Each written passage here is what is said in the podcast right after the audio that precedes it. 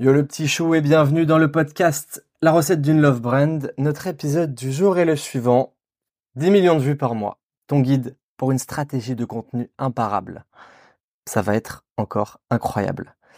Donc, je m'appelle Alex Raffetin, je suis le cofondateur de Père et Fiche, l'enseigne de street food qui fait les meilleurs burgers aux poissons de la planète. Et je suis également le fondateur de BrandLab, une agence de grosses qui aide les marques à accélérer leur croissance via de l'ADS, de la créa et une bonne strat. Sans plus attendre, c'est parti pour l'épisode 14. Euh, épisode 14. Du coup, euh, comme on le sait tous, la création de contenu est une tâche plutôt très chronophage, même terriblement chronophage. Euh, et en fait, même malgré tous tes efforts, ta passion, ton investissement, l'énergie que tu mets, l'anticipation et l'organisation peuvent vite te sembler, nous sembler insurmontables. Euh, bon, en vrai, perso, j'ai exactement le même problème avec moi, sur mon compte en perso. Avec euh, Père et Fiche, maintenant, c'est bien bien organisé. Mais j'avais ces problèmes-là avec Père et Fiche euh, au début, euh, sur, la, sur la problématique de marque. Et du coup, en fait, je m'étais dit, est-ce qu'il n'y aurait pas un moyen de rendre ce processus plus simple, de me faire gagner du temps et de renforcer ma visibilité en ligne, tout en ce que je ne ça veut rien dire, tout en ce que je ne fasse pas d'effort. Je crois que cette phrase n'est pas française, mais t'as compris. Euh, du coup, c'est parti, je vais t'expliquer tout le process de réflexion sur ma stratégie de contenu père et fiche, ma stratégie de contenu en perso, le process de création, comment on fait. Euh, en gros, avec père et fiche, l'idée, ça va être de faire un maximum de vues en investissant un minimum de temps et d'argent. Euh, nous, l'objectif, c'est qu'on nous voit de partout, de tous les côtés, tout le temps, tout le temps, jusqu'à ce que les personnes finissent par craquer. Euh, et en fait, du coup, par rapport à ça, Bon, forcément, il y a une énorme viralité sur le content vidéo. Je vous apprends rien euh, par rapport à ça.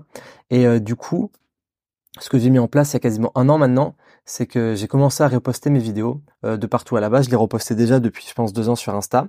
Et derrière, j'ai commencé à les reposter sur Facebook, YouTube. et là, j'ai enclenché Snapchat il y a trois mois, donc c'était début août 2023 euh, un peu plus que 3 peut-être, et euh, LinkedIn, Pinterest, bref, on poste de partout. Euh, du coup, par rapport à ça, j'espère que tu as écouté mes éditions précédentes du podcast parce que j'ai un épisode qui est complètement dédié à ça. On utilise Repurpose, du coup, qui est un outil de republication.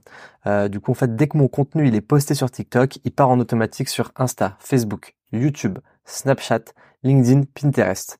Bon, LinkedIn, Pinterest, ça poste, mais il se passe vraiment pas grand chose, même si notre page d'entreprise LinkedIn a quand même 5000 abonnés.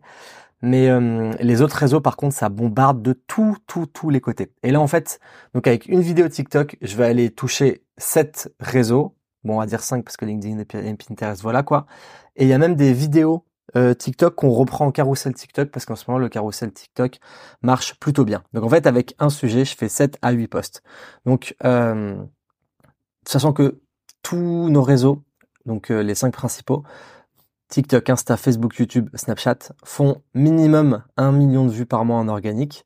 Pour le coup, euh, on est à 13 millions de vues euh, mensuelles en ce moment. Donc euh, ça, ça bombarde quand même bien tous les côtés. Donc encore une fois, je le répète, arrêtez de vouloir ben, poster des contenus spécifiques par réseau. On en a rien à foutre. Ils fonctionnent tous pareil les réseaux. Ils fonctionnent tous pareil. Donc encore une fois, c'est l'idée, c'est comment on maximise son temps, son énergie pour avoir le plus de résultats et de visibilité possible. Et me dites pas, euh, oui, mais il y a des gens, ils vont peut-être voir mon contenu en double. Non, c'est pas possible. Déjà, le temps d'attention des personnes, il est de 3 secondes. C'est très bien qu'on est tous incapables de ressortir une vidéo qu'on a vue dans la journée, même si on a scrollé deux heures sur Insta et TikTok. Et en plus de ça, personne, nous, ne nous a jamais dit ce truc. Genre, oui, je viens de l'avoir sur TikTok. Non, il y a des, audiences, des communautés différentes. Les gens sont pas connectés tout le temps le même jour, etc. Et au pire, si ça arrive une fois, c'est pas grave. Du coup, sur ça, on est, on est assez bien rodé. Et maintenant, euh, moi, sur ma strate de contenu perso, je fais beaucoup, beaucoup de recyclage de contenu. Donc, c'est un peu toujours le même process. Je l'ai articulé un peu autour de ma newsletter. Donc, dès que j'ai une newsletter maintenant, qui me prend quand même euh, cette petite newsletter, j'espère que tu la lis, hein, parce que ça me prend quand même un bon 3-4 heures par, par édition à faire. Et en fait, du coup, ma newsletter, je la, je la poste. Derrière, j'en fais un post LinkedIn pour annoncer le teaser. Si c'est un format qui fonctionne bien, je refais des posts LinkedIn par rapport à ça. Maintenant, la newsletter est dupliquée en podcast. Merci d'écouter d'ailleurs. Euh, donc en fait, le podcast pour moi c'est très rapide à faire parce que j'ai juste à parler euh, en total impro pendant 10-15 minutes par épisode et quand je vois le temps que bah, les 4 heures que me prennent la newsletter à écrire, à écrire c'est vraiment un, investissement qui est minime. et derrière la newsletter aussi est transformée en format vidéo, donc pareil sur les cinq plateformes principales et, euh, et transformée aussi en carrousel TikTok. Et derrière, j'ai quelqu'un qui me qui s'occupe de mon Twitter que j'ai lancé. Ça ne prend pas d'ailleurs. Aidez-moi. Euh, et pour le coup, sur Twitter, euh, il y a la newsletter qui va être découpée en 1 à 3 tweets. Donc en fait, avec un sujet de newsletter qui me prend pour le coup beaucoup de temps, euh, ça me permet de faire 10 à 12 contents. Donc bon, par exemple, la vidéo, je l'ai compté en 5 contents, mais c'est la même qui est republiée sur 5 réseaux, mais du coup, je touche 5 réseaux. En fait, chaque contenu, il va être adapté à son réseau et ça va me permettre de maximiser ma présence en ligne et mes résultats sans y passer trop de temps. Donc, par rapport à ça, comment tu peux mettre en place un bon process de création de contenu? Euh, Souvent, t'es, d'ailleurs, tout le monde passe par là. Euh, tu vas être victime de la paralysie du passage à l'action. Et typiquement, bah, c'est des choses que je vis moi aussi au quotidien sur euh, sur des, du content perso que je fais quand ça prend pas, etc. On se remet en question. Euh, bon, sur les marques maintenant, on a un process qui fonctionne quand même assez bien parce que ça, que ce soit père ou les clients qu'on accompagne avec l'agence, on a une recette qui, qui fonctionne quasiment dans tous les temps, donc c'est cool. Dans tous les cas, pardon. Et du coup, euh, la marche à suivre pour démarrer, je te l'ai faite en cinq étapes. Premièrement, commencer à publier. Donc c'est logique. Mais faut se mettre un rythme, faut s'obliger à publier euh, cinq fois par semaine, une fois par jour euh, sur un challenge, 30 jours, tu fais ce que tu veux, mais euh, du coup l'idée c'est publier, pas se poser trop de questions, parce que forcément l'action, ben c'est plus efficace que la réflexion. Donc dès que tu as une idée, tac, tu passes à l'action, tu, tu tournes le, le, contenu, tu montes, et boum, tu postes. Troisième point, c'est de publier régulièrement. et pour ça, c'est pour ça que je te dis de te mettre un challenge ou quoi, mais avec un calendrier de publication ça va te permettre de suivre la cadence parce que quand tu démarres, faut faire du volume. Donc minimum 4 posts par semaine si tu débutes et si t'es chaud, t'en envoies un par jour. Le quatrième, c'est exactement ce que je disais juste avant, c'est de publier sur toutes les plateformes. Ça va te permettre d'augmenter ta visibilité et tes résultats. Et le cinquième, ça va être d'accentuer ce qui marche. Donc t'identifies des leviers de croissance et t'accélères le rythme. Typiquement, tu vois que ben, nous, nous, enfin il y a deux leviers de croissance. Il y a des formats qui marchent, c'est-à-dire on a identifié, j'en sais rien, un type de micro-trottoir, un type de vidéo qui fonctionne, bah boum, on va les refaire derrière, parce qu'on sait que ça nous rapporte des, des vues, des abonnés, des clients, etc. Euh, et l'autre chose, c'est si tu identifies un levier où il y a de la croissance, bah faut bombarder dessus. Typiquement, Snapchat, on l'a lancé il y a 4 mois, on a 25 000 abonnés dessus.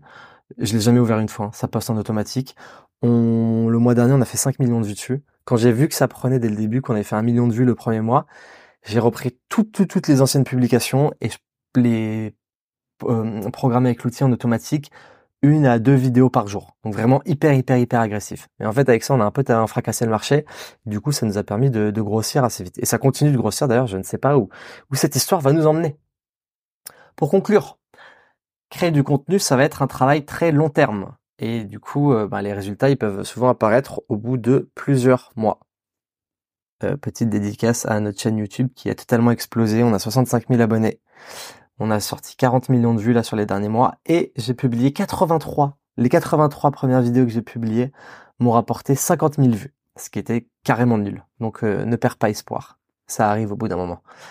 Euh, donc tout ça pour dire que je connais personne qui a explosé les scores du jour au lendemain, euh, que ce soit une marque, un créateur, même tu prends le top du top, les MrBeast, Inoxtag, tout ce que tu veux ça a pris du temps, forcément. Et euh, je pense par contre personnellement que vu comment le monde il évolue, ça vaut carrément le coup de prendre le risque d'investir du temps. Euh, parce que bah perso moi je l'ai testé sur euh, Ça c'est totalement ça qui a contribué à l'explosion de la marque, que ce soit en termes de, de CA, de clients, de notoriété, même de, de franchisés qui veulent rejoindre l'aventure. Aujourd'hui on là on a fait 80 millions de vues sur les six derniers mois, ce qui fait environ 13 millions de vues par mois.